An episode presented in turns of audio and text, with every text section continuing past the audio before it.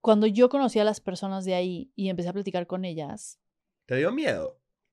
el primer día que fui, fui a Santiaguito, que es una cárcel complicada porque es de hombres y mujeres, aunque estén en edificios separados, y es un ambiente muy pesado. Entonces sí me dio miedo. Claro. I'm going back to my school today.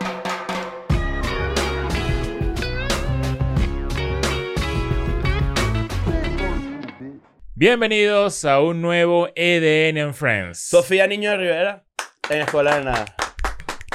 No me puedo aplaudir a mí misma. Te puedes Sí, aplaudir a ti sí, misma, súper válido. Es un, es un cariño eh, egocéntrico. Te digo algo, mucho. te veo demasiado cómoda. O sea, te veo así como que estás a punto de prender la televisión y poner una serie en Netflix, Estoy. un dominguito así sabroso. Sí, te O sea, veo. Sí, eres la, eres la friend más, que más cómoda se, se ve. Es la edad. ¿Por qué? Porque después de los 40 ya es como saben que ya nada me importa. No, pero hemos tenido gente muchísimo mayor y no la, no la veo tan cómoda. Hemos tenido a Jaime Maussan, por ejemplo. Bueno, pues es que quién va a estar cómodo siendo Jaime Maussan? No, yo estaba bastante cómodo, fíjate. la Pero gente él ha visto no cosas y sabe cosas que Él- lo incomodan. Te- eh, ¿Tú crees en eso, en los aliens? Mira, yo sí creo que no podemos ser los únicos en el universo, sin duda. Obvio, ¿no? Se- me, me parece muy narcisista de nuestra parte pensar así. Ahora, de ahí a las historias que cuenta Jaime Maussan, creo que hay algo Una amplia gama. Sí, o sea, por ejemplo, hace poco me enteré de las personas que dicen, no, es que me secuestró un alien y me llevó un alien y así. Hay a muchas personas que les, les pasa lo de que se te paraliza el cuerpo cuando te duermes, que en México decimos se te subió el muerto. Ah, sí, sí. claro. Esto soy el muñeco también. En realidad eso es solamente que el cerebro se despierta antes que el cuerpo y tú estás consciente de eso y no te puedes mover. Ujú. Es algo químico, o sea, Sí, más es bien algo- científico, probado. Ya. Y hay personas que les pasa a la mitad de un sueño, por ejemplo, o que les, mientras está pasando eso, ven luces y así, y entonces ahí dicen, me secuestró un alien. alien. Exacto. ¿Sabes Fíjate que a mí, a mí me pasó eso en un avión. Te llevó un alien. O sea, no hemos hablado, creo que lo hemos hablado. Sí, sí, sí. De, de la parálisis del sueño, se me subió el muñeco y que tú, yo, yo por lo menos ya lo sé identificar rápido, pero me ha pasado bastantes veces. Sí. Y yo ¿Sufres de grito. eso mucho? Me ha Le pasado pasa a mínimo unas 8% de 10. la población mundial, o sea, mira, tampoco se estoy. me- 8%. Y yo hago así. Mierda, pensé que era menos. Porque pues, yo estoy ¿Quieres gritando. gritar? Claro, pero el cuerpo, pero, pero ya yo sé, ¿me entiendes? Claro. Y no sé si recuerdan que yo les dije que estaba pasando como por un momento difícil y se me subió el, el muerto. Y yo le dije, ay, ahorita no. ¿Y se fue? Y se fue. Coño, qué Pero bueno. fue como- Pero, pero no se te subió el muerto, o sea, nada más. Intentó subirse eso. y yo lo bajé. Ya, ya. ¿sabes qué? Mi- Pero lo del avión sí fue tétrico, en verdad. Mierda, lo del avión eso. sí fue, en verdad, se lo justo- juro que justo- fue pero, súper... pero, o sea, Me dormí en un avión y, y, y- y eso, tal cual. Mi cerebro se le... se- se despertó antes. primero que el cuerpo y yo sentí que ya había aterrizado, que el avión había hecho como que una espiral hacia abajo, todo un montón de mierdas horribles y Y cuando no me paré quedaban cinco horas de vuelo todavía. Yo creo que era la zafata, tipo, quiere comer, joven, quiere comer, está encima tuyo. Y tú, ¿y qué se me Y el que quería mear al lado te estaba viendo ahí. No, tío.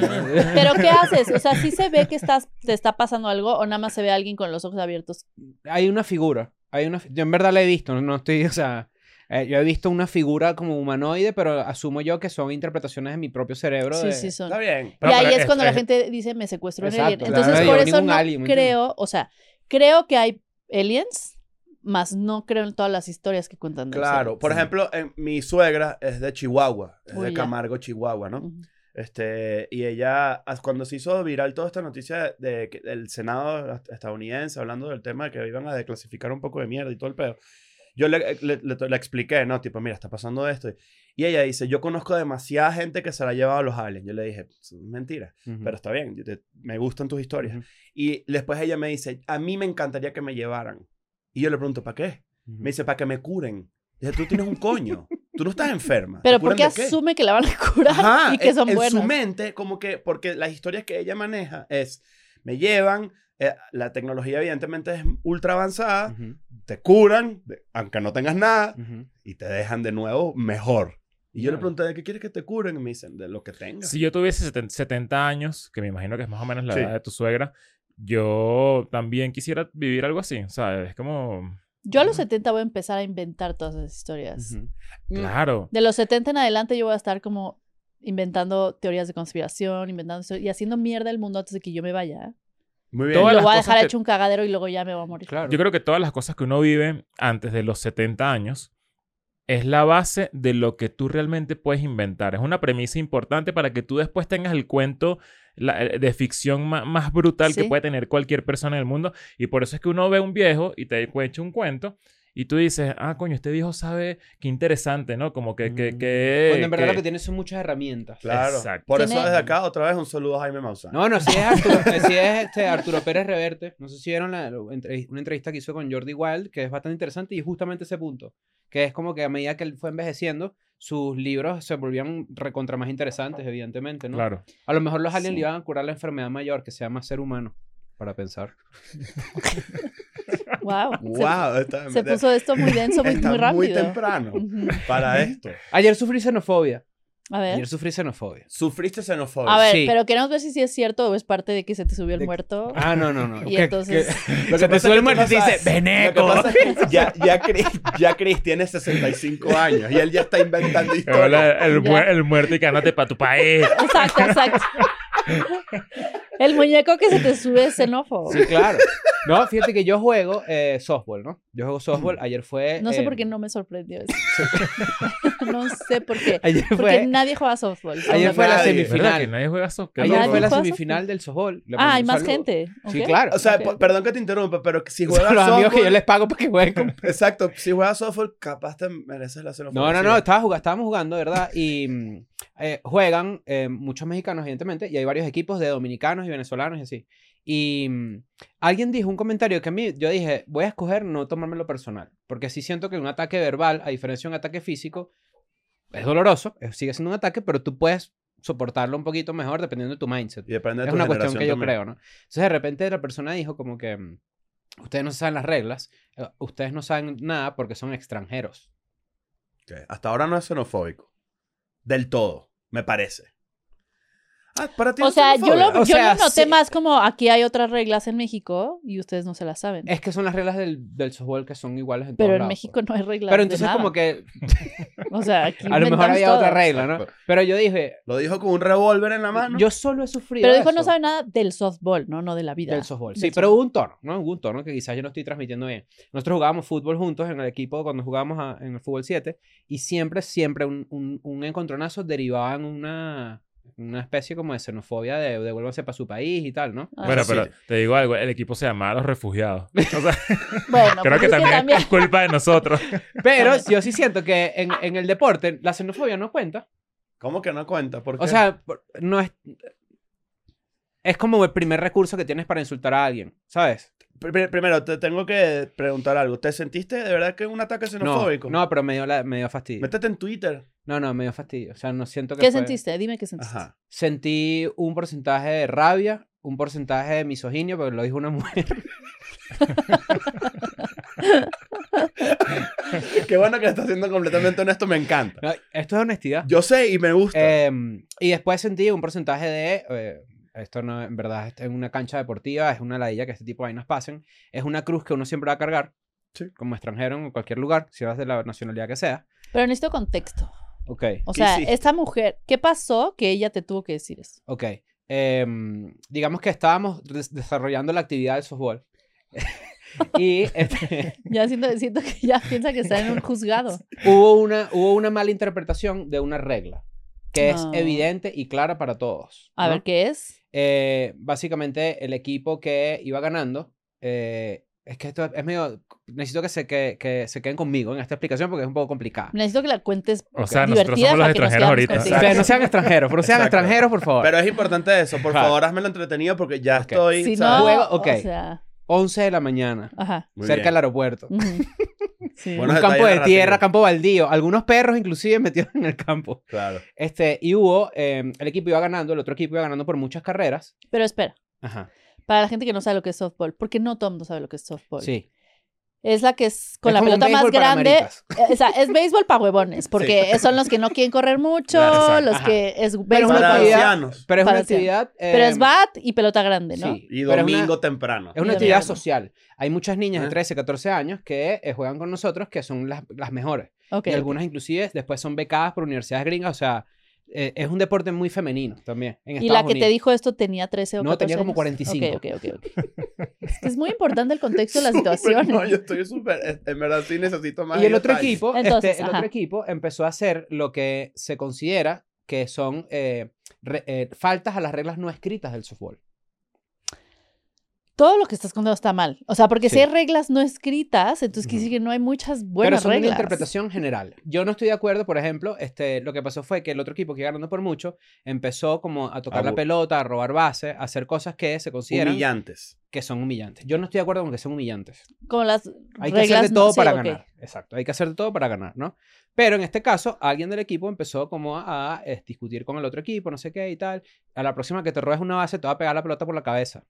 Le dijo así. Fue una de las frases que se escuchó. A mí, una, a mí una vez me dijeron eso. Sí. Una persona que tenemos en común de Sí. jugando fútbol, me acuerdo Digan que... nombres, o sea, si Sí, aquí sí. se van a decir los Yo chismes. también creo. No, es que no, eh, no lo digo por, por miedo, sino porque Nadie me, lo conoce. Me, me ha, me, me ha fastidio como darle pantalla. Ah, ya, ya, ok, ok. entonces, Em, pero recuerdo que como que le pisé una pelota o algo así y se sintió humillado. Y me dijo, la próxima vez que lo hagas, Te va a pegar. Te voy a, te voy a dar una a patada. bajar, te voy a dar Y yo, y dije, marico, qué vuelvas a jugar con una, ¿sabes? Como que qué le haya jugar con una persona así que tan, tan chiquita, ¿sabes? Que- Claro, tan Sí, claro, yo, insegura. yo- yo considero eso. Esto es una vaina estrictamente eh, de huevones, pues, tal cual. Sí. O sea, porque en verdad estás ahí jugando con una gente que al día siguiente también va. o Pero sea, de huevones, aquí, hay de otra gente que huevones está no haciendo... en términos mexicanos, de huevones en términos venezolanos que es pendejo. Por cierto, si quieres ver series que están en otra región, dentro de la plataforma que más te gusta,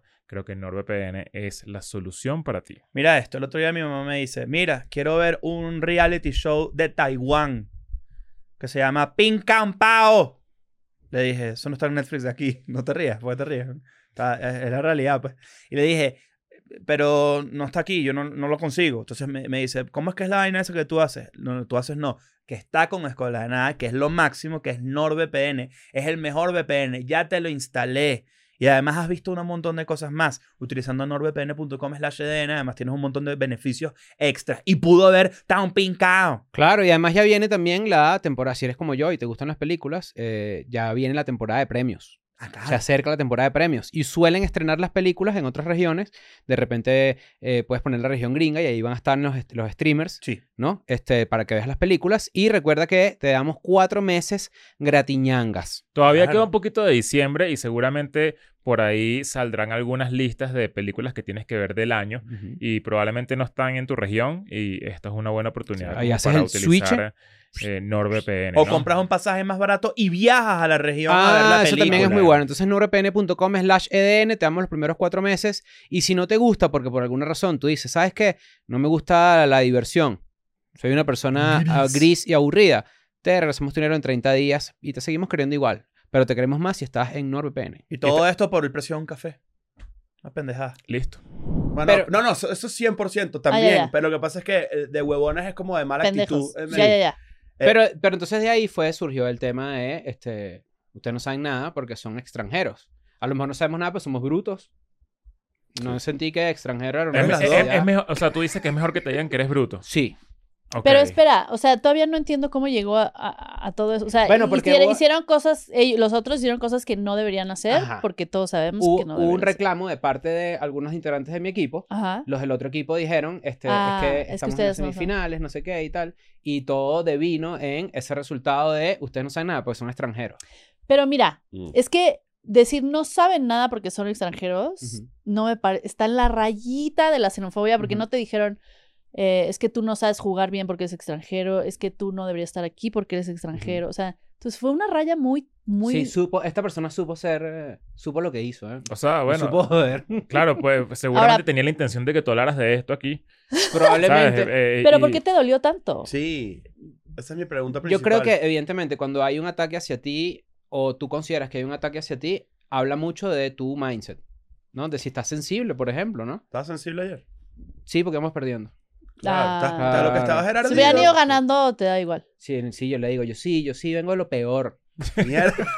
¿Qué le contestaste? ¡Viva Chávez! no, no. no, no le contesté nada, yo no peleo. Y pe- Yo trabajo con la carita. Ok, si pero- algo. Pero ¿pensaste en qué le hubieras contestado? Em, sí. ¿Qué- qué le hubieras Desde la contestado? rabia. Ajá. eh, sí hubo, obviamente hubo ataques de, de lo que yo considero que es un ataque fundamentado cuando hay xenofobia entre latinos. Que es que no existe un país mejor que otro en Latinoamérica. Eso lo hubieras contestado, este hubiera estado de hueva. Si Le estuviera hubieras fastidio. contestado algo, mucho más, Sí. algo más Sí. interesante. Cero o cien. Esto. Exacto. Cero o cien. Exacto, y que, y que la xenofobia in- en latinoamericana no es un Sí. mito. Y, de, y de pasar de eso. No, a me la acerco y le doy venas abiertas en Latinoamérica, ¿sabes? No, Latina coño, pero voy, ¿sabes? tampoco, no hace falta. A ver, ¿tú qué hubieras pensado que hubiera sido la mejor respuesta? Yo creo que la mejor respuesta hubiera sido darse la mano Ujú. y recordar que somos hermanos latinoamericanos. Claro. Ay, ¿y ya, ya? no mames. ¿Tú Qué qué hola. le hubieras ganarle- contestado? No, yo tampoco le hubiese respondido. O sea, como que me hubiese volteado y ya... Y, no, ni siquiera me hubiese molestado. Es que no, no, me, no, no soy tan sensible con esas cosas porque... Como que a veces leo que si el odio entre mexicanos y argentinos, por ejemplo, Lo y mejor. que en internet es como lo, Lo mejor, mejor. para mí, es demasiado divertido, Sí. porque Es de verdad divertido, sean sí. demasiado duros. Yo lo uso mucho en mis shows, la verdad. Me, me vuelve mierda de la risa. Este, y digo, es- esto es una estupidez. O sea, Sí. esto, es, esto es realmente algo muy básico para, para la- la- a lo que está acostumbrada una persona Yo que nunca olvidaré acá. el mundial. No sé si recuerdas esa, la época del mundial cuando jugó México-Argentina, que los memes. Nunca voy a recordar nada de ningún mundial, Bueno, porque no me importan. en diciembre hubo enfrentamiento entre México y Argentina, ¿no? Ya, Y hubo una cantidad de ¿Este memes. diciembre? Sí. ya. Memes, memes impresionantes y choques inclusive a los golpes y no sé qué. Y nunca voy a olvidar eh, un intercambio que vi en Twitter que en verdad me, me volvió mierda, me reí muchas horas, en donde un argentino acusa, porque básicamente es una acusación, ¿no? Claro. De indio a un mexicano. Y el mexicano le respondió con una foto con un billete de 100 dólares. Ok. Solo la foto, el billete de 100 dólares. Y yo dije, ok, esto tiene una mezcla tan Muchas heavy de xenofobia, de clasismo, de... Claro, no es que sé, ah, yo siempre leo dos A mí me cosas. parece Una, que es que que, no tienen digan a plata. alguien indio. No me parece insulto para nada. ¿No? Los indios eran lo más Claro. chingón del universo. 100% y ellos lo dicen como si en verdad fuera un insulto porque evidentemente los argentinos Al pues, revés. tienen el tema de la, de la, del ser blanco. A mí, como- sí me, a mí sí me han dicho acá, y ustedes lo saben, a mí una persona en el edificio donde yo vivía me dijo a mí y a mi mamá, regresense a su maldito país. En mi puta cara. España. ¿Y qué dijiste? ¿Qué dijiste? Sí, bueno, exacto. Yo tengo pasaporte español. Le dije, si supiera. O sea, un librito de ¿Pero qué historia. le dijiste? Yo no hice nada, yo me indigné, pero mi esposa se encargó de... Le di una chinga. ¿Qué Nada, su- de, de hecho después hubo como una especie de consenso en el edificio porque fue un escándalo. Obviamente, ¿eh? Eh, esto, bueno, ya esto salió, ya está.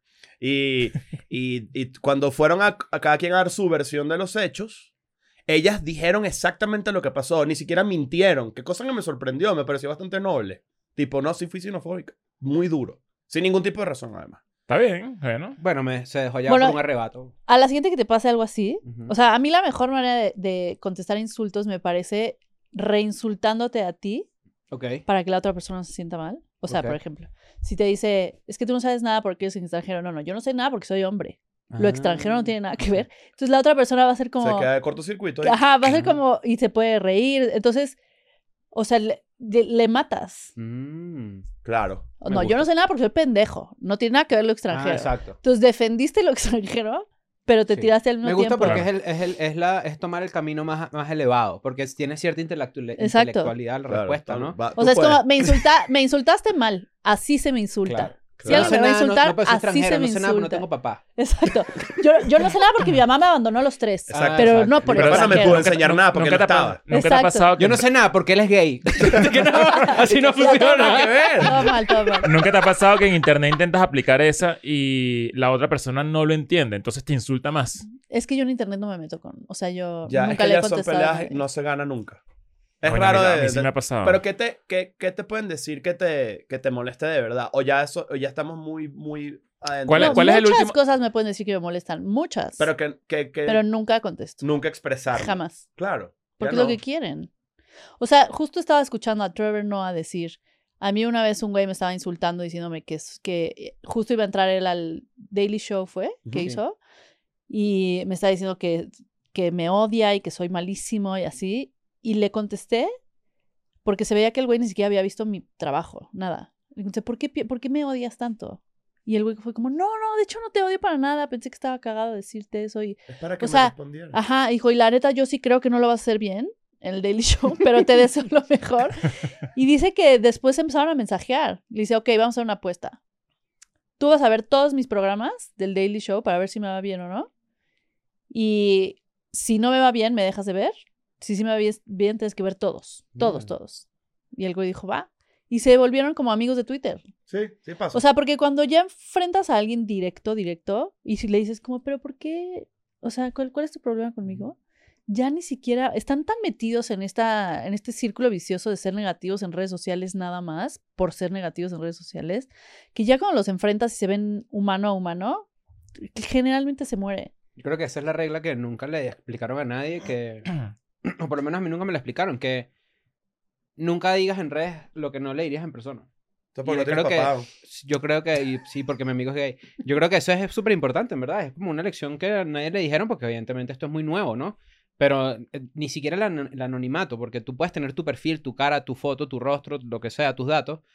Coño, no le digas a alguien una vaina que jamás le dirías en persona. o sea a mí solo una vez en mi carrera me han insultado en persona ni siquiera fue insulto fue nada más estaba en el aeropuerto y se acercó una persona y me dijo no me gustan tus shows y yo "O- Medio ok y yo ok se fue y ya se acabó y yo como Pero Bueno. es raro. Eso es una Eso interacción una vez extraña. en 13 años. ¿Cuál es la diferencia Y de, era el de- piloto de del lo que, avión. de lo que sentiste cuando te lo dijo y lo que puedes sentir que te lo diga alguien en internet? Cuando me lo dije, me lo- cuando me dijo en persona me dio risa. Porque qué huevos. O sea, qué huevos de Sí. que esta persona dijo, ¿saben qué es súper importante que. Sofía sepa que a mí no me gustan sus shows cuando Sofía no me conoce? Entonces cuando me lo dijo fue como, ok, bueno, lo respeto. O sea, respeto que haya tenido los huevos para decirme. Ahora, creo que esa persona es, va a ser muy poco feliz en su vida si a eso se dedica. Pero bueno, y en internet, si a mí me agarras de mal humor, me está bajando, no dormí, lo que tú quieras, y me insultas, me va a pegar. Porque yo no lo estoy viendo desde una persona que no me conoce que me insultó. Lo estoy viendo como una agresión que yo no esperaba, Ni provocaste ni nada. ni provoqué ni nada, y quién sabe de quién viene, y entonces tu cerebro no sabe si es real, no es real, si es una persona que no, no, no sabe. Claro. Entonces lo toma bastante personal. Por eso funciona que, que te la adelantes, por ejemplo. O sea, que eh, vi tu video en el que explicabas lo que te hiciste en los ojos, no sé qué, Sí. y te la adelantaste a la gente precisamente por eso. Claro. Y tengo que hacer uno de mis dientes. Porque hay muchos que me dicen que me arreglo los dientes. Y solo tengo un diente chueco, que es mi colmillo de la humildad, yo le digo. Claro. De la humildad. De la humildad, es ¿Por mi qué? colmillo de la humildad, porque eso me recuerda que no soy perfecta ni lo voy a hacer nunca. Ok. Si me lo arreglo, siento que se me va a quitar la poca humildad que me queda en la vida. entonces, entonces, hay que dejarlo ahí, hay que dejarlo ahí. Em, pero pues es la regla del stand-up. O Sí. sea, búrlate primero de ti antes de que se burlen Claro. de ti. O sea, es evidente lo evidente. Una vez que lo Esa notan, no lo stand-up. puedes dejar de notar. Si ustedes son- si la gente que está viendo esto es fan del- del stand-up, nunca van a dejar de notar que muchas veces los comediantes abren su rutina con un me parezco como una mezcla entre tal y tal. Y ya está. O no sé qué cosa tal y tal. O sea, yo acabo de oír a uno que decía, si se están preguntando qué, qué tono de beige soy, porque era un güey medio beige. Eh, mi mamá es de la India. No, mi papá es de la India, mi mamá es súper blanca de Wisconsin y lo que sale de eso es aparentemente un mexicano. Mm, Porque era, Claro. lo veías y decía, ese güey es mexicano. Y él lo dijo primero. Y ya, o sea, Ya lo matas. esa Sí. es la regla del Siempre hay unos 10, 15 segundos de la gente viéndote. Que era lo que la gente decía antes, por ejemplo, de que una persona que estuviera hot, que una mujer que estuviera muy hot, que estuviera muy buena, un tipo que estuviera muy bueno, no podía hacer stand porque la gente nunca iba a superar el hecho de que la persona estaba buena. Lo cual no es verdad. Lo cual no, No. es verdad y lo demostró Matt Rife con lo que Matt hablamos Rife. aquí de... Sí, sí, de- obvio. Pero eso no sé si fue Whitney Cummings Claro, o fue pero una también, comediante. y, y eso, y eso es relativo incluso, porque Matt Rife está teniendo éxito ahorita, pero tiene 11 años haciendo stand 12 porque no lo sí. subieron antes, ¿entiendes? Ah, A tiene ese 11 lugar. años. Sí, Pensé señor. que era nuevo. Fue por No, no, no. TikTok que se, que se, que se hizo viral su comedia. El año pasado, ni siquiera. Pero Sí, tiene, pensaría que tenía tres años haciendo stand-up. stand-up. Salía en Wild 26 and Out. años, es un niño. No, tiene sí. 12 años haciendo stand-up. Con- pero a una intensidad importante, no como Pero que- también está bien chavito. tiene como 20 26 Sí, años. sí. Es un niño. Pero pasa que es un maniquí de Abercrombie. Sí. Pero, ¿sabes? Lo que, pero, eh, y es mucho más allá que eso, evidentemente. Aplica para todo, también ese prejuicio. El tipo es bueno. No es que es bueno, es muy bueno. Porque tiene años haciéndolo. No es que está bueno y ya. Y de hecho, tienes esa, tienes esa como dilema. Porque tiene, eh, tiene esas características, pero nunca explotó.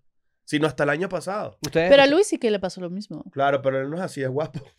No, no, pero, pero el stand-up yo creo que es de las pocas profesiones que tienes que picar piedra a fuerza. Sí. O sea, tienen que pasar los años a fuerza, tienes que cumplir tus 10.000 horas a Yo fuerza. también creo. Y, y puede que de repente, de la nada, ¡pum! O sea, es una profesión bien extraña. Y que, y que las probabilidades de que te haga el pum es ya metido en tu edad, en tu Te tiene que edad. agarrar, o sea, te tiene, el pum te tiene que agarrar con tus 12 años. Sí. Porque si te agarra a los dos años del stand-up, vas a crashear al mismo tiempo, al mismo, a la misma velocidad que subiste. Yo siempre he pensado que México sufrió mucho de eso al principio. Cuando yo llegué acá y empecé a ver mucha comedia y conocer a todo el mundo y de verdad patear bares y hacer todo el tema, yo me di cuenta que aquí mucha gente se hacía famosa muy rápido. Famosa, entre comillas, ¿no? Que tenían unos 10, 15 minutos sólidos en los bares y de repente venía Comedy Central y te decía, para la pantalla, vamos. Y yo decía, mierda, esto, esto se ve como muy fácil, entre comillas, ¿no? Ya yo tenía un buen rato también haciendo stand-up y decía, qué raro esto. Y, y he visto mucho de eso, tipo que muchas carreras que tenían un potencial muy cabrón, Se caen. al Esa luz sí, sí. los pone en una situación donde es, in- es insostenible, porque no tienes esa, no tienes eso dentro de ti, de, de, de, de, coño, tienes 10, 7, Pero me imagino que eso también es como la consecuencia de una industria que se está formando, ¿no? Como que poco a poco... pero que tiene mucho dinero. Que era que a- Claro. a, nosotros nos pasó en Venezuela que teníamos una industria que se estaba formando, pero no había plataforma. O sea, no había nada. Entonces era como que de verdad todo el mundo estaba picando piedra y ahí nos quedamos hasta que nos fuimos. Bueno, es Fumando lo, es lo- piedra. es- Fumando piedra. Es lo que yo creo que es lo que le pasa que si a los TikTokers, que de repente tienen un, un- muchos seguidores, eh, tienen 10 millones de seguidores y quieren capitalizar en otra cosa porque tienen followers y ya, y no muy No, no rápido. jala. Y No no, y jala, exacto. no traducen tickets, no, no traducen. eh, eh, es complicado, pero al mismo tiempo, no sé, de repente nuestra generación nos ayuda porque no estamos tan pendientes de eso, o sí, no sé. No, yo creo que, la, yo creo que la, el oficio murió en nuestra generación. O sea, el oficio.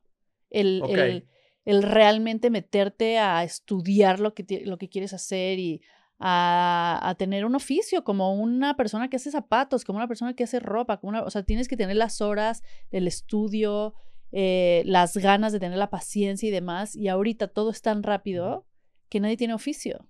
Mm, verdad. publicidad. Entonces yo, por ejemplo, yo estuve en publicidad siete años. Y a mí la publicidad me encanta porque es muy, sobre todo en el lado creativo, que es donde yo estaba, que, que me encanta sacar productos y que te digan, quiero decir esto de mi producto, que es una mierda. ¿Cómo le hacemos?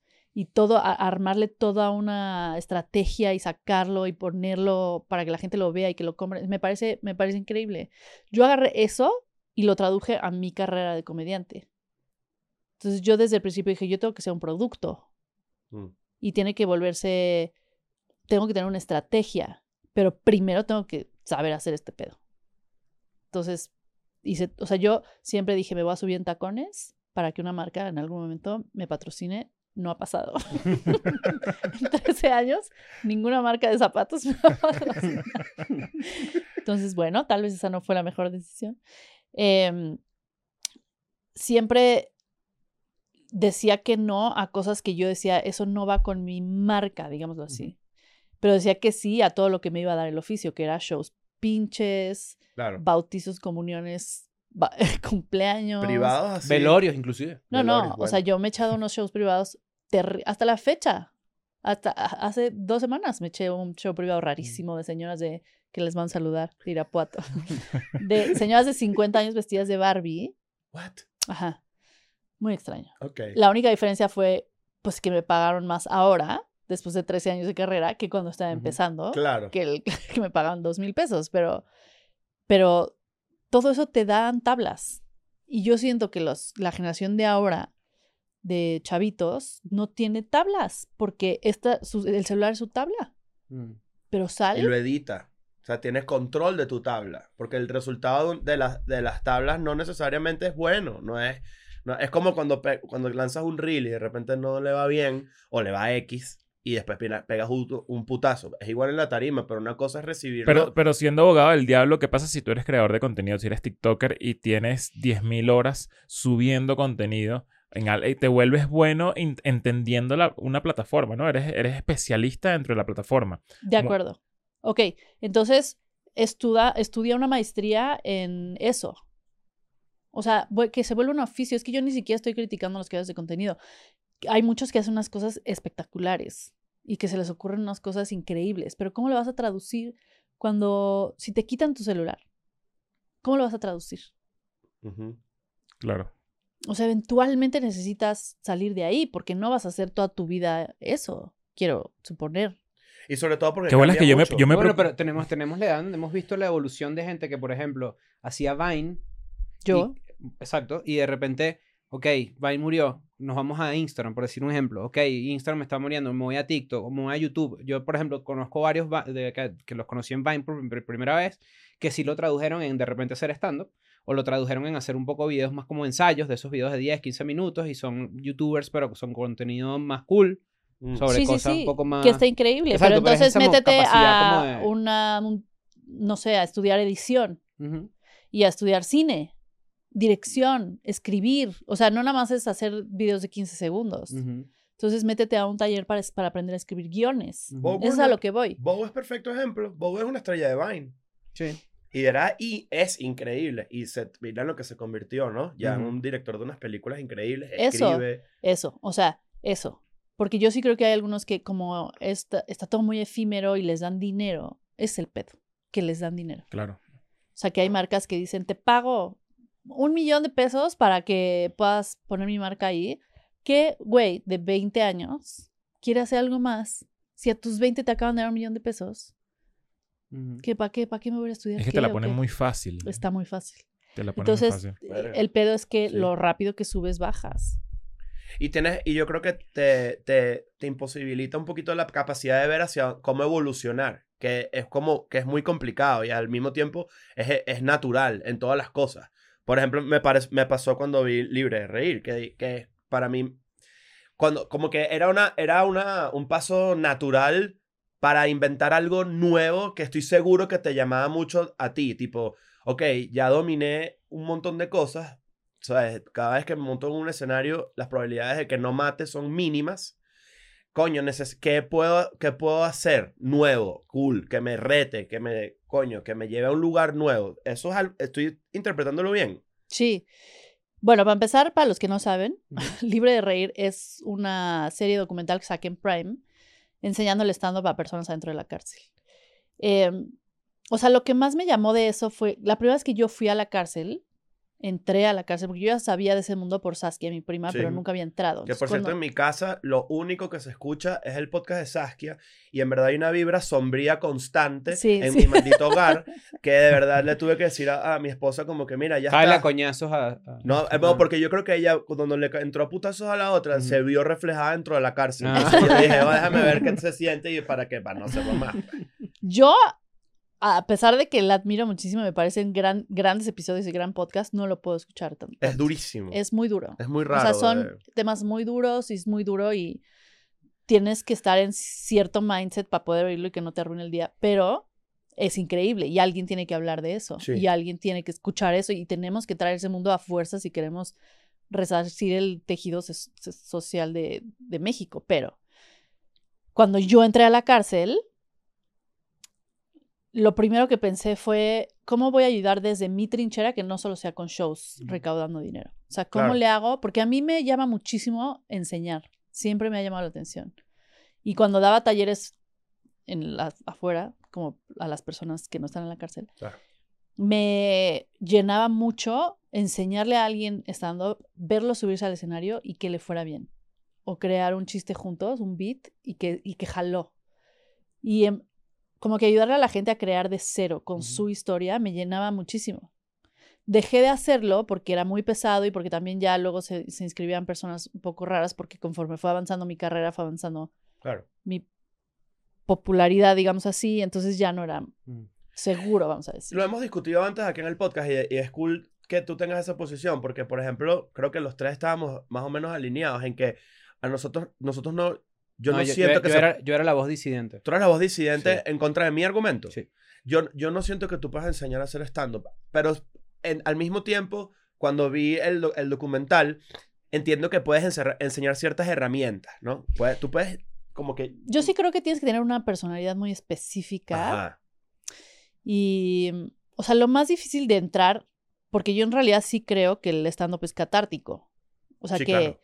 Hay muchas historias que a mí me dolían, que en el momento que yo las volví material y las solté, ya no eran mías. O sea, Mm. ya eran del público, liberas. ya eran del mundo, ya no me dolían. Y pasa mucho en el stand-up, te cortan o cortas con alguien y de repente vas y lo haces material, pues ya no te duele igual a que si te vas tú solo a tu casa a llorar en posición fetal en tu tina, ¿no? Sí. Si es que alguien tiene Se pueden hacer las dos. Se pueden hacer las dos, Sí, de hecho. pero las sueltas más rápido. Sí. si lo haces material, lo Claro. sueltas más rápido, si lo platicas. Em, y entonces, adentro de la cárcel hay tan pocas herramientas psicológicas para que la gente pueda superar sus traumas, entender su historia desde otro ángulo, compartir su historia, ser escuchados. O sea, hay muchísimo prejuicio de la cárcel, evidentemente, y con toda naturalidad, porque pues es Obvio. gente que está dentro de la cárcel. Entonces, cuando yo conocí a las personas de ahí y empecé a platicar con ellas, ¿Te dio miedo? el primer día que fui, fui a Santiaguito, que es una cárcel complicada porque es de hombres y mujeres, aunque estén en edificios separados. Digamos que el edificio de secuestradores dijeron, pues ya, ya no, nos, no caben las mujeres, entonces vamos a tener que, o sea, más bien, ¿dónde ponemos a las mujeres? Tenemos que quitar a los secuestradores de ahí y vamos a hacer ese edificio de mujeres, la cárcel de mujeres. Y es un edificio pinche, chiquito, donde, donde duermen, cagan, comen, o sea, todo en una misma celda. Y es un espacio que afortunadamente reinserta con Saskia, lo hicieron mejor para los niños y demás, pero es un espacio pinche. Y después está la cárcel gigante de hombres y además también tiene un edificio de... de es el psiquiátrico. Ya. No es edificio, es más como una casa. Entonces, a esa fue la primera casa a la, a la que fui y es un ambiente muy pesado. Entonces, sí me dio miedo, Claro. Pero no te va a pasar nada porque estás con personas que van, sabes Claro. que va to- todos los días te- con custodios y a la- las personas adentro de la cárcel no le hacen nada a las personas que quieren ayudar, que entran a ayudar, Claro. porque no les conviene, No, y, porque entran y- a ayudar. Y hay códigos. Hay códigos Se- también. Se generan códigos Yo siempre pensaba eso cuando veía que si, no sé, eh, Metallica en la cárcel, ¿sabes? Que si tocando... Quentin- San eh, Quentin, ¿no? eh, San Quentin. O a eh, Cash, el famoso, ¿sabes? Johnny Cash. Ah, bueno, hay un, document- hay un documental... Sí, bueno, él bien- también estuvo en la cárcel, pero... Sí. Eh, Los Tigres del Norte tienen un documental en Netflix que celebran los 50 años de Johnny Cash en Folsom, que, y fueron a tocar. que fueron a tocar y es increíble. Y no Eh, les van a hacer nada porque... Y le- pensaba eso. No, Bueno, porque Jeff no. Ross fue a rostear los presos. Eso fue Sí. increíble. Eso también estuvo Eso es increíble. increíble. Yo lo he hecho también, lo hice Sí. en el documental. O sea, son personas que están tan desconectadas de la sociedad que la gente no los voltea a ver, que agradecen que haya el- a- ge- personas que quieran ayudarlos. Entonces no, no te van a hacer nada, pero el problema es que si te toca un motín, si le hacen algo a alguien más y entonces se arma un cagadero y estás tú adentro.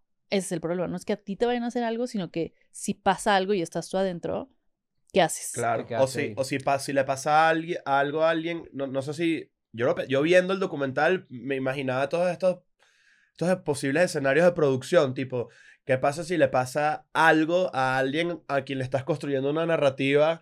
Tipo, bueno, ok, este va a ser como que esta persona va a ser el hilo conductor por un rato, este, de, de tres episodios, por ponerte un ejemplo, y le pasa algo, dices, verga, o sea, Sí. ahorita, ¿por dónde me lo llevo? Ese ¿sabes? es el problema del, del, del- del formato documental, Ajá, que todo puede pasar. todo puede pasar. Y todo pasó también. Sí. Todo pasó. Yo creo que hay una, hay una, no sé, como que si yo hubiese seguido mi rumbo académico, probablemente hubiese hecho algo con la gente que está presa.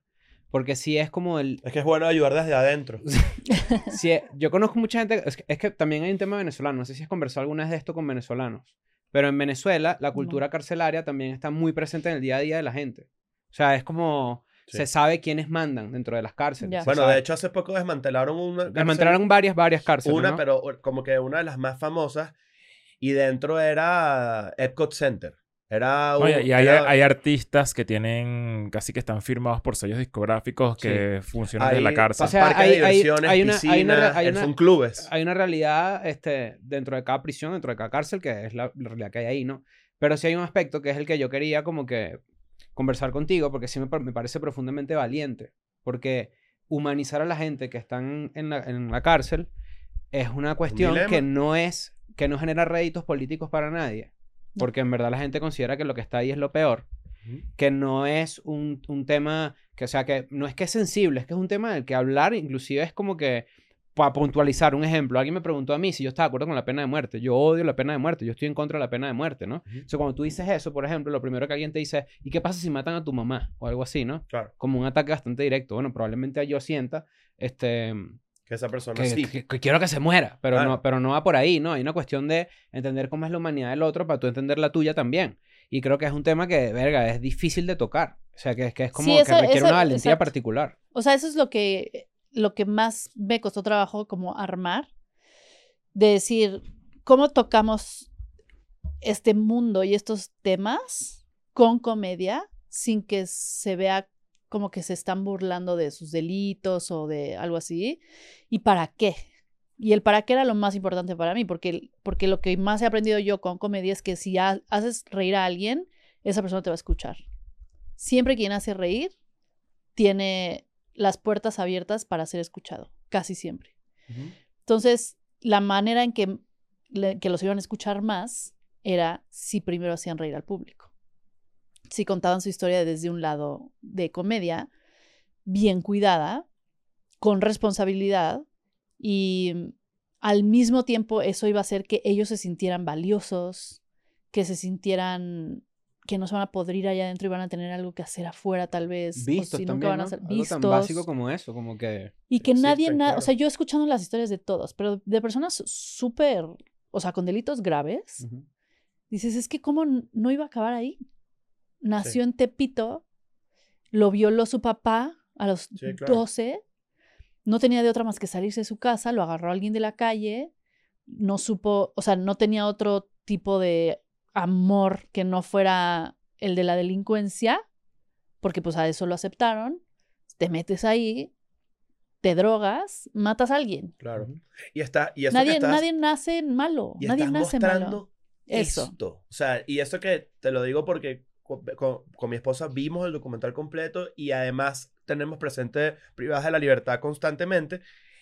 Eh, tocaste esto. Sí. O sea, di- li- de- Nada, de- nada. nada comparado a lo a lo las millones de capas que tiene eso para adentro, ¿sabes? De, de, de- de historias sórdidas, de unas cosas de personas además, bueno, ni hablar de las personas que no deberían estar ahí, que son un ¿Tú montón. conoces, ¿Tú conoces gente que, que haya estado en la cárcel? Eh, no, creo que no.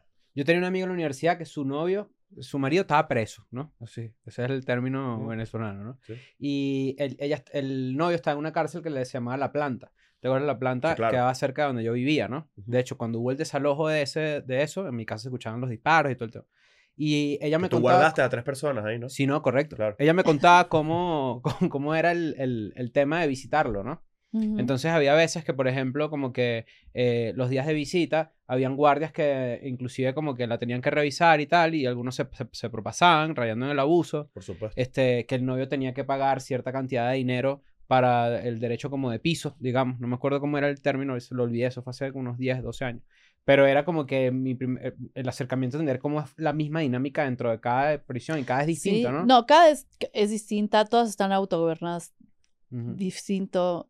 Eh, y es un país muy complicado, pero las cárceles son el reflejo de la sociedad afuera y del gobierno afuera. O sea, es un México chiquito cada cárcel. Claro. Entonces, si eso no está bien, es porque afuera no está bien. Entonces, ¿cómo vas a arreglar cualquiera de las dos si una es ignorada? Y, la, y fue, una, fue un trabajo muy complicado escoger a las personas que iban a estar en el documental. Acabamos entrevistando a 150 personas. Eh, yo entrevistaba del lado creativo cómico, Saskia entrevistaba del lado criminal, porque además que una plataforma como Prime se atreviera a meterse a un proyecto así tampoco fue normal, digamos. O sea, fueron, Para nada. fueron Súper arriesgado. Sí, súper arriesgado y fue increíble que lo hayan hecho y de la mano hicimos todo. Maite Alberdi, la directora del documental, es una chilena que estuvo nominada al Oscar por un documental que se llamaba Sargento Topo. Lo mejor. Agente Topo. ¿Cómo va a perder el Agente agente topo? topo. con el tipo que se enamora de un pulpo? Que se muera el pulpo y se muera el tipo Sí, también. señor. ¿Cómo el, el agente topo Agente es lo mejor? ¿Tú lo viste? Pulpo. No. Agente, Agente Topo y luego acaba de hacer uno que Agente está dando Topo. la vuelta al mundo y está ganando todo, que se llama La Memoria Infinita, Mm. que es de una pareja de El señor tiene Alzheimer. No, yo no hago eso. ¿Por qué? Me van a llorar. Sí, sí. Puedes llorar, no pasa nada. Entonces, Maite le dio un giro increíble al documental. Y Maite para dirigir documentales es brillante porque no se ve, no se siente, que es lo que necesitas en una directora Claro. de documental. O sea, ella- yo la veía dirigir y nada más le hacía. Y yo, esta vieja, ¿qué hace? Y también el fotógrafo, también chileno. eh, increíble, o sea, todo fue un equipo, todo se dio increíble. Pero fue muy, muy complicado hacerlo. Me desgasté mucho emocionalmente y físicamente. Em, las dos, las tres poblaciones eran muy, muy diferentes porque hicimos mujeres, hombres y LGBT más. Y eran muy, muy diferentes. Y yo básicamente tuve que ayudarle a hacer una rutina a 18 personas. Sí. Entonces el cerebro se te fríe. O sea, llega un momento que dices, no sé hacia dónde. Y todos tenían, tenían necesidades distintas, tanto intelectuales como físicas como creativas. Y, y también, y también yo noté algo que me llamó mucho la atención, que a veces uno no considera, pero eh, este, ya está en tu cara, ¿no? Que es- son personas que además están atrapadas en el tiempo. En el sentido de que, ¿cómo, ¿cómo conecta una persona que tiene 10, 15 años en la cárcel que no tiene contacto con el mundo exterior, ¿no? O sea, tipo, ¿cómo me identifico contigo? ¿Qué me puedes decir que me atrape? Porque tú estás viviendo en el 2003. Marico, revivió Jon Snow. Sí. No, no. A mí- a mí- Claro, me- probablemente tienen televisor, pero el- Sí, tienen televisión y celulares y así. seguro hay un chiste por ahí. Pero da igual, igual. La, vida, la vida está Es paralizada. igual, es la vida, es una cápsula del tiempo. ahí Claro. adentro. Sobre todo para los hombres. Bueno, lo- el, conflicto que tuviste fue Y esa bastante... fue la mitad del conflicto. o sea, eso Me imaginé. agitado. Sí, sí, sí. Claro. Fue un conflicto complicado. Fue un conflicto complicado. Sí. Y además, muchos me han preguntado como, pero ¿no te dio miedo pararte enfrente de 10 hombres que secuestrador, homicida y así y, y, y gritarles? Pero es que yo nunca los vi así. O sea, nunca los vi por su delito. De hecho, muchos no sabían ni siquiera bien, bien cuál era su delito. Porque no me importaba. Mm. Porque eso no era, lo, no era lo importante. Lo importante era cómo le hago para que le den la vuelta al cerebro. Porque también está congelado el tiempo y el cerebro de las personas. Claro. Y aprender algo nuevo te da mm, vida. O sea, por eso estas personas de repente, como, como que como es tan monótono su día y su, su, su vida, que si crean algo, dicen, ah, ok, no estoy tan muerto como yo pensaba. Y Soy usas útil. otras partes de tu Soy cerebro. útil. Daniel, ¿tú conoces, tú conoces la película? Se lo pregunto a Daniel porque es de, las, de esas películas ochentosas que nos gustan a nosotros, que inventan una vaina, inventan un aparato que, que si, te, si te condenan a 100 años de cárcel, tú vives los 100 años de cárcel en tu cerebro, pero tu cuerpo sigue igual.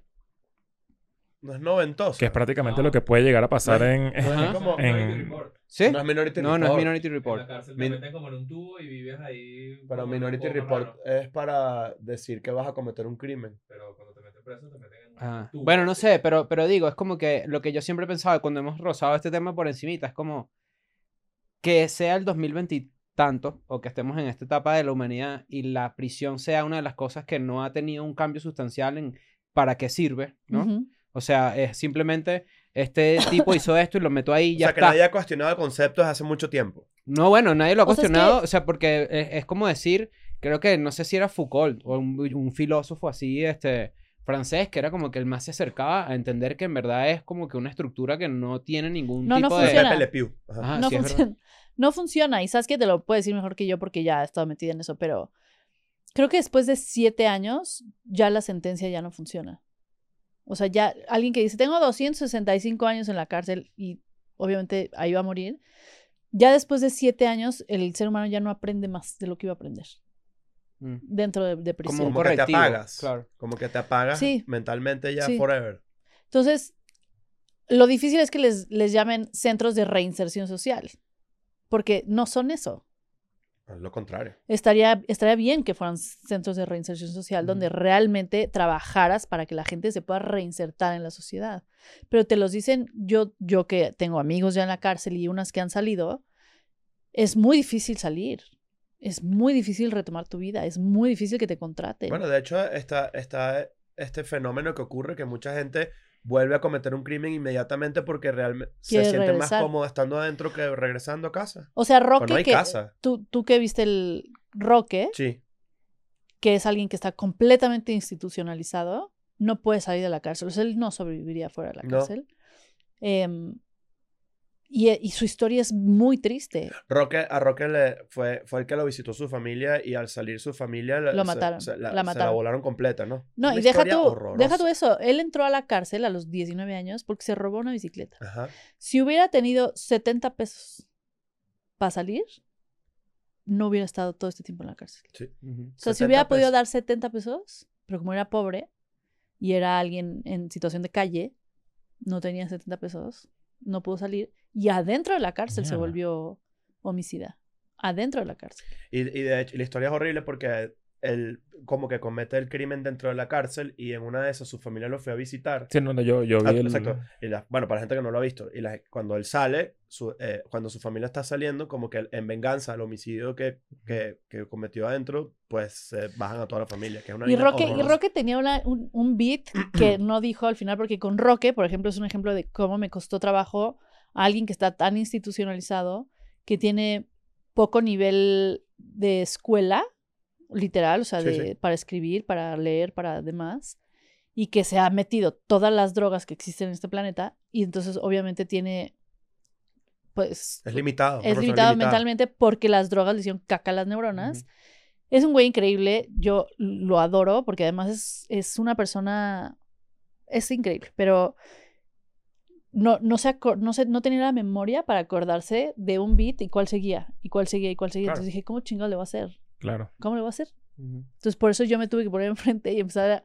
Y le daba pie. Ujú. Le decía, oye, Roque, cuéntame tal. Entonces ya se acordaba del beat. Mm. Y cuando ya no ya terminaba, ya era como, ¿y ahora qué voy a hacer? Entonces yo le, le daba el pie al otro. Y había un beat que no dijo, que por más que lo trabajé con él, era complicado de contar, que no sé si te diste cuenta o se dieron cuenta que no tenía un dedo. Sí. Y no tenía un dedo porque la historia es, no me debería de reír. Pero él ya se rió, entonces yo me puedo reír también. Allá en la cárcel, por todo te pagan. O sea, te- todo cuesta, todo te pagan, por todo puedes hacer dinero. Y un día se voló un balón de fútbol y si tú encontrabas un balón te pagaban cierta cantidad si lo regresabas o algo así. Entonces se vuela un balón y se queda atrapado en las púas. Entonces te dice, nadie, nadie lo toque, este, este es mío. Y se sube por el balón y en el momento que lo agarra se le atora el dedo, Joder. se cae y y se se- le arranca el dedo. Se le corta el dedo. Entonces, empiezan todos, salen corriendo, lo ven y empiezan, le hablan a los custodios y demás. Entonces un custodio agarra el dedo, lo guarda, se lo llevan a la enfermería y demás y le dicen, no, pues no le podemos pegar el dedo aquí, se lo tienen que llevar a otro lado a que le hagan cirugía. Entonces ahí van, se lo llevan a otro lado a que le hagan cirugía. Y entonces cuando llegan con, con el doctor, dicen, bueno, ¿y el dedo? Y los custodios, los custodios son los policías, dicen, no, pues tú lo tienes. No, yo no lo tengo. No, pues te dije que lo guardaras, güey. No, no, yo no lo tengo, yo no lo tengo. No, pues lo dejé en la otra patrulla, en la guantera. No más, así nadie tenía el dedo. Y desapareció. Nadie tenía, el dedo. Desapareció. Entonces le dice, sí, o sea, el dedo. Anda Entonces por le, ahí. le pagaron 500 pesos a este güey para no decir que perdieron su dedo. Claro. Pues al final salió ganón porque 500 pesos es mucho más de lo que valía la pelota. Habría le que ver también que- el mercado de dedos. Sí, claro. Pero le tuvieron que injertar el- la mano al estómago para que se regenerara El tejido, ¿no? el tejido. Entonces ahí andaba él con su suerito y su mano en la, la- seis meses. Mierda. Mira, una y de lo las... tiene, entonces aquí tiene su... Un poquito de estómago. Un Con- muñoncito. Y fue mano, además. Mira, una, una, una de las cosas que yo pensaba cuando, cuando veía todo esto, y justamente lo acabas de decir con la pregunta que, que te hicieron, que si no te daba miedo, es que yo siento que para mucha gente tú representas un lado fresa de la comedia, ¿no? Un Sí. lado... De la vida, en De la, general. en la vida. Sí. Pero hacer esto no es tan fresa. O sea, siento que enfrentarte a esto y, y, a, y a todas estas emociones que te dejan, que, que, que- que es una consecuencia súper importante. Por ahí leí que tuviste que entrar a terapia incluso después de todo esto. O sea, ya, ya iba en terapia, pero tuve que reforzarla con dos veces a la semana. Claro. Bueno, eh, siento que no es tan fresa. Y además, eh, tiene que haber una razón o una causa de tu vida, incluso en tu infancia o como te criaste o algo, que, que tiene que tener cierta calle, ¿no? Como para poder en- eh, enfrentar algo así. Es, quiero que me lo expliques tú. O sea, ¿hay algo detrás de todo esto en tu vida que tú digas como que yo viví esto y, y, y, eh, la vida me, me empujó a que, a que... Una vez te escuché decir que mataste una cascabel. O sea, Ah, imagínate. O sea, eh, yo no puedo matar una cascabel, quiero que sepan. O sea, es uno de, de mis mayores miedos en la vida. Y cuando te escuché decir eso, que me gustaría que me eches el cuento aquí para que la gente lo sepa, dije, qué loco que hay gente que, que de verdad te ve como, como que eres una caraja fresa, ¿sabes? Como que la... Y, y, y seguramente ninguno de nosotros tres pudiese hacer algo así, ¿sabes? Como que No. ni, ni, ni enfrentarse a, a, a gente que, que tiene una condena y verlo de esta manera. o al otro extremo, que es matar literalmente una cascabel, Que creo que consideras peor. que considero peor. Yo considero peor. Exacto. O sea, em, es que como a todos, tanto a las personas que están en la cárcel como a ustedes que son extranjeros, a todos nos van a juzgar por dónde nacemos. Xenofobia, ¿viste? Para que otra vez también. Entonces, al final, a mí me tocó nacer fresa, vamos a decir así. Y a alguien le tocó nacer en Tepito y a alguien le tocó nacer en Venezuela. Y lo único que va a pasar es qué vas a hacer con eso. Entonces, em, yo tuve una infancia privilegiada sin duda, porque con, con la pobreza que hay en el mundo y el hambre que hay en el mundo y demás, nacer en un lugar donde vas a tener comida todos los días y una buena escuela y cama todas las noches, ya es privilegio.